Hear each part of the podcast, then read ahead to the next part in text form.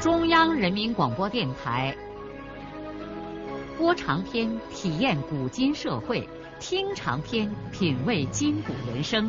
让我们的故事传到千家万户，让每一位听众走进我们长篇联播的新天地。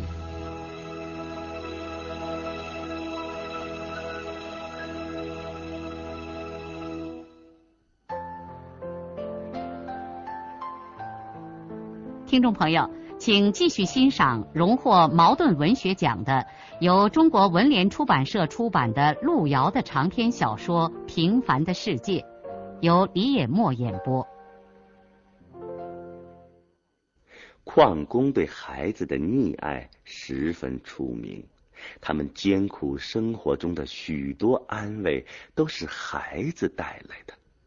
如果是大城市的小学，此类活动大概不会有家长前去助兴，至少不会有这么多。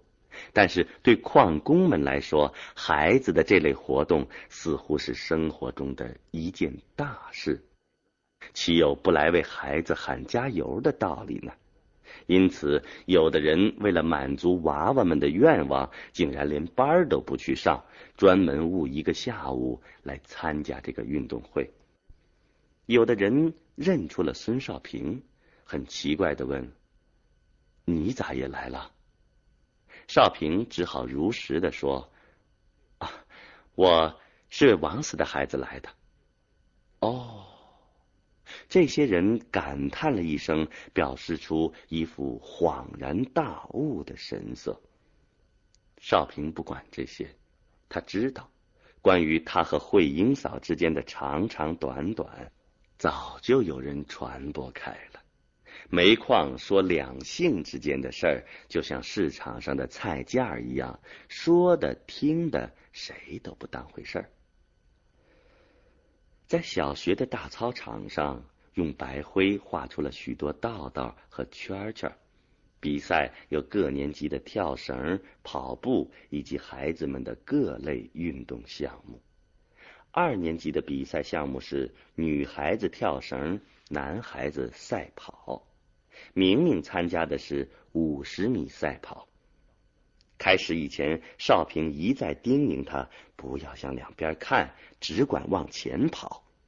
当孩子们在起点上各就各位以后，他们的家长也都分别集中到了跑道的两边，紧张的如同自己在参加比赛。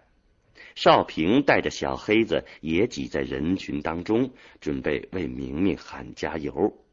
口令一下，孩子们就争先恐后的跑开了。两边的大人们也在跑道外面撵着娃娃们跑，而且嘴里头叫着自己孩子的乳名或者官名，给他们呐喊助阵，那声音响彻云霄。少平和小黑子相跟着奔跑，嘴里不断的喊叫：“明明加油，明明加油！”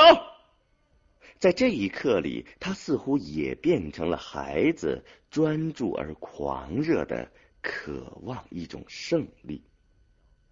明明小胸脯一挺，第一个冲过了终点。随即赶来的少平一把抱住他，笑着喊叫着和他滚在了一块儿。小黑子也扑上来和他们乐成了一团。当明明骄傲的站在冠军台上领取那张奖状和一个塑料铅笔盒的时候，少平的眼睛都潮湿了。这比他自己领那张青年突击手的奖状。更令他激动，小黑子竟然窜上了领奖台，前爪搭在明明的身上，用舌头舔明明的手，逗得全场是一片大笑。运动会结束之后，他们就像凯旋的士兵一样返回到家里，慧英嫂高兴的不知道说什么是好。他们一起动手，把明明赛跑得冠军的奖状贴在了那张三好学生的奖状旁边。直到吃过晚饭，天完全黑了的时候，少平才带着一种满足的心情离开了慧英家。当他走到坡底下的水管旁，却意外的发现安锁子正站在那里。少平很惊奇的问：“你干啥来？”“嗯，我来找你来。”安锁子手里头还提了一把电筒。什么事儿啊？呃，黄原来了个人，嗯，说找你来。嘿嘿，我寻思你大概在这儿。是谁呢？孙少平一时想不起来黄原谁会来找他。他问安锁子。你刚到这儿？呃，嘿嘿，我来了好一阵儿了。那你为什么不上来找我呀？我我怕你们正在那个。安锁子怪眉怪眼的笑着，把脸扭到了一边。孙少平真想扇这家伙一记耳光。安锁子显然是在暗示少平和慧英有什么不能见人的勾当。少平强压住一腔火气说：“你再这么鬼眉溜眼的，你操心我做你。”安锁子只是个笑。找我的人现在在哪儿呢？在你宿舍里头呢。年纪大小嘞？嗯，不大，是个年轻人。那个子高矮嘞？嗯，不高。啊，嗯，长得像个女娃娃。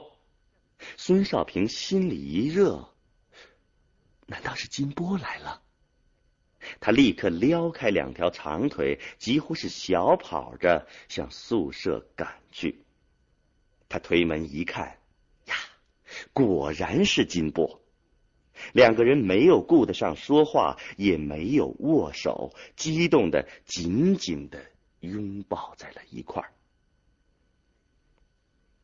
这一次，金波没有开着他心爱的汽车，而是坐班车来到的这儿。这儿也不是金波此行的终点，他只是路过来看看他的朋友。金波依然是那么漂亮，白净的脸，浓密的黑发，大眼睛流动着热情的光波，个子当然没有再长，但是看起来很匀称。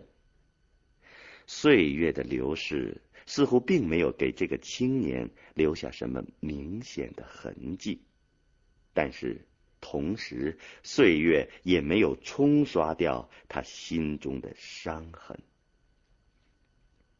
八年过去了，金波的梦魂还在远方的那片草原上游荡，寻找失落的马群和那个黑眼睛、红脸蛋的牧马姑娘。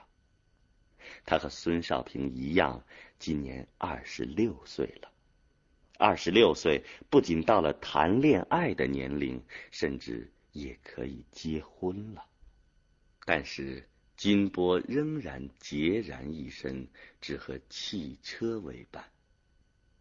几年来，金波也和别人介绍和自己认识的几个姑娘谈过恋爱，但是最后都吹了。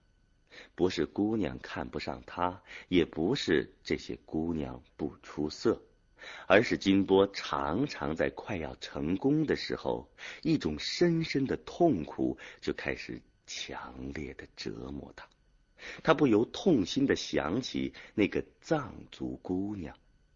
他似乎看见姑娘正在那遥远的地方，深情而忧伤的望着他，唱着那首令人断肠的青海民歌。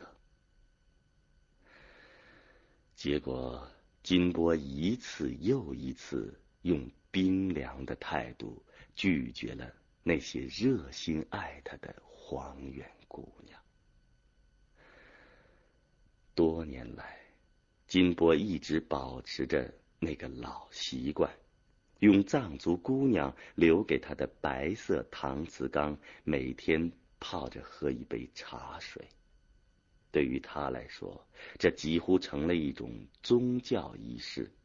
有的时候，金波也会在黄昏中爬上城边的山峦，热泪连连的反复的唱着那支在那遥远的地方。是啊，在那遥远的地方，有他心爱的姑娘，他不能忘记那个姑娘。这是永远的爱，也是永远的伤痛。爱就能使一个人到如此的地步，以此邂逅，以此目光的交融，就是永远的合二而一，就是与上帝的契约。纵使风暴雷电，也无法分解这种心灵的粘结。两个民族语言不通，天各一方，甚至相互间连名字都不知道，真是不可思议！真是不可思议吗？世界上又有多少事不可思议呀？而最不可思议的，正是人本身，正是人的感情。但是，金波不可思议的弹一个，吹一个，首先让他的父母万分焦急。尤其是金波和两个普遍认为打着灯笼也找不见的黄原姑娘吹了以后，他的父母先后都急得当着金波的面哭了，因为姑娘都已经和老人们建立起了一家人的那种感情。金波他父亲说：“你倒是个什么值钱的人嘛！”他母亲说：“你倒就是要个什么贵人呢？”哎，金波不是什么值钱的人，他只是一个汽车司机，他也不稀罕什么贵人，他只是愿望着和那个牧马的藏族姑娘在一块生活一辈。但是，那只是一个一直保持在自己心灵深处的姑娘了。我心爱的姑娘，你此刻在哪儿呢？你是否还在珍惜着那些永远不会淡忘的甜美日月呢？你还唱那支歌吗？如果还在唱，那么你现在又是唱给谁听呢？是仍然唱给我听的吗？我也在不停的唱这支歌，永远的唱给你听。你是否在倾听我的歌声呢？我真希望你能听见这支歌。听见我心灵的呻吟和飞溅着血泪的呼唤了。痛苦的金波在父母的压力下和那种无时不有的自我折磨下，他都快精神失常了。有一次，他要去包头，却在无定河的桥头弄错了方向。一直朝山西那边开出了一百多公里，才发现他自己南辕北辙了。就在前不久的一个夜里，金波突然梦见他又回到了八年前的那片草原，并且在军马场的门口和他心爱的人相逢在了一起。梦中的藏族姑娘已经学会了汉话，她伏在金波的胸前，哭着说：“她一直在等金波，为什么金波这么多年都不来找他？”金波醒来之后，发现他的枕巾被泪水浸湿了一大片。虽然这是一场梦，但是他突然得到了一个启示：真的。他为什么不到青海去找他心爱的人呢？说不定在金波走后，姑娘又调回了那个军马场，而且真的一直在等着他。对，应该立刻动身去青海，去那片多少年来一直梦牵魂萦的辽阔的草原了。金波像着了魔似的，马上请了假，把他个人的全部存款都取出来，就带上那只白搪瓷缸子，这件唯一的信物，离开黄原，踏上了寻找青春和爱情的旅途。他是那样的心切，只准备在少平这里停留一下。连在省医学院学习的妹妹也不去看望，就直接搭乘西行的列车奔赴青海。因为金波第二天早晨就要离开大牙湾煤矿，当天晚上孙少平就没有去下井。少平先陪金波到矿区那家最好的饭馆吃了饭。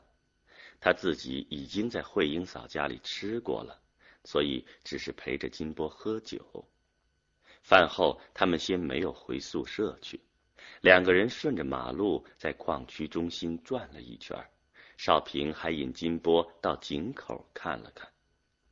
两个朋友不知不觉的走出了灯火辉煌的矿区，来到野外的一条小土路上。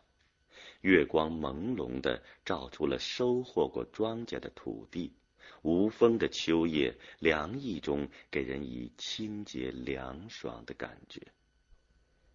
少平吸着烟，对金波说：“但愿你能找到那位藏族姑娘，我等着你的好消息。”哎，你大概会以为我发了疯。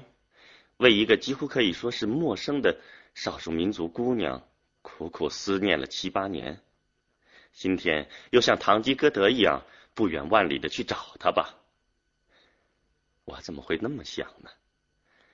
你记得去年夏天，我的小霞已经死了，我仍然发疯一样的赶回黄原去赴我们当年定下的约会，而那位藏族姑娘。仍然还活在这个世界上，你为什么不去寻找她呢？你本来早就应该这么做了。人为了爱情和幸福，付出什么样的代价都是值得的。金波激动的用胳膊紧紧的搂住了少平的肩头，说：“如果小霞还活着，我又找到了我心爱的人，那咱们俩这辈子活得该多好啊！”我现在。只能盼望你能如愿以偿的找到那位姑娘。咱们中间总应该有一个人获得完美的爱情。少平的眼睛里似乎有泪光在闪烁。金波沉默了一会儿，问少平：“你现在有自己喜欢的人吗？”说不清楚。少平不知道自己为什么这样回答这个问题。少平，有件事儿，我早就想对你说了，但是一直也找不到合适的机会。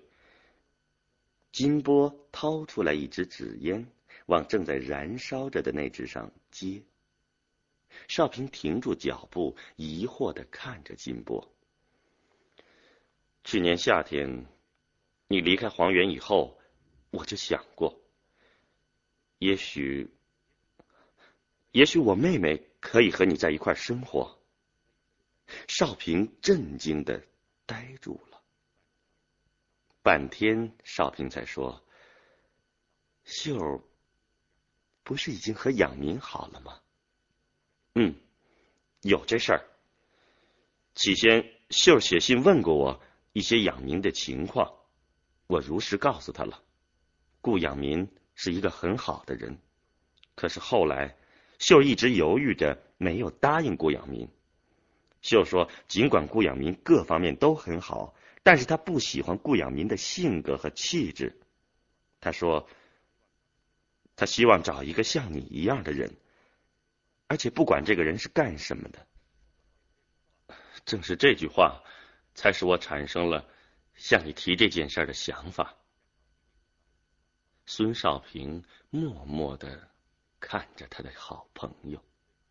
他不仅为金波的好意感动，也为他们俩的成长和成熟而感动。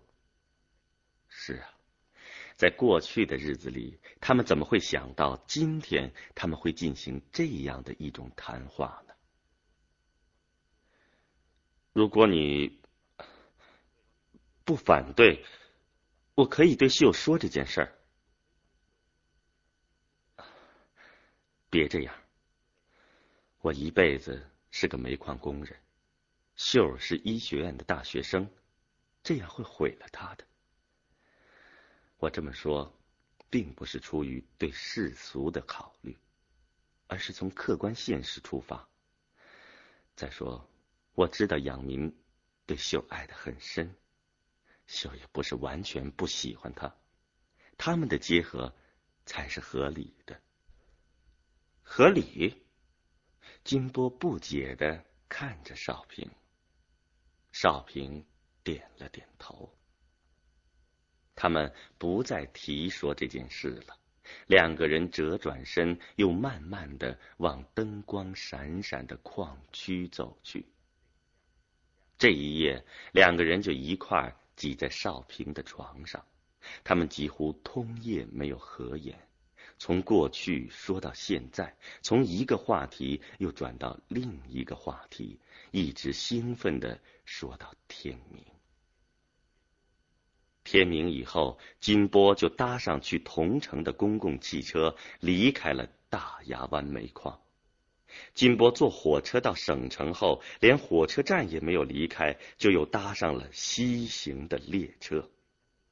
列车在向前飞驰，穿过河西走廊，穿过兰州，穿过无边的山峦，驶向青海。思绪逆着时光在向后倒退，退回流逝的岁月，退到当年，退到那片绿色盈盈的草原和那些个红霞艳艳的傍晚。金波带着那个搪瓷茶缸，带着一颗狂热执迷的心，眼睛里含着酸楚的泪水，风尘仆仆的来到了青海。他在西宁下了火车，即刻又搭上驶往当年部队驻地那里的长途汽车。随着目的地越来越近，金波在车厢里激动的坐立不安。已经可以看见远方地平线上那一列列带着雪冠的山脉，无边的草原在视野中一直扑向天边，深秋的草原已经开始发黄了，一切都是那样的熟悉。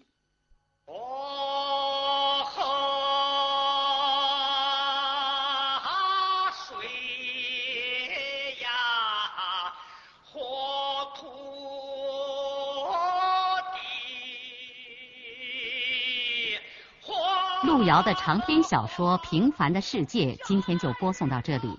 您听了以后有什么感想、体会和建议？欢迎来信告诉我们。来信请寄中央人民广播电台听众工作部，邮政编码幺零零八六六。请明天继续收听。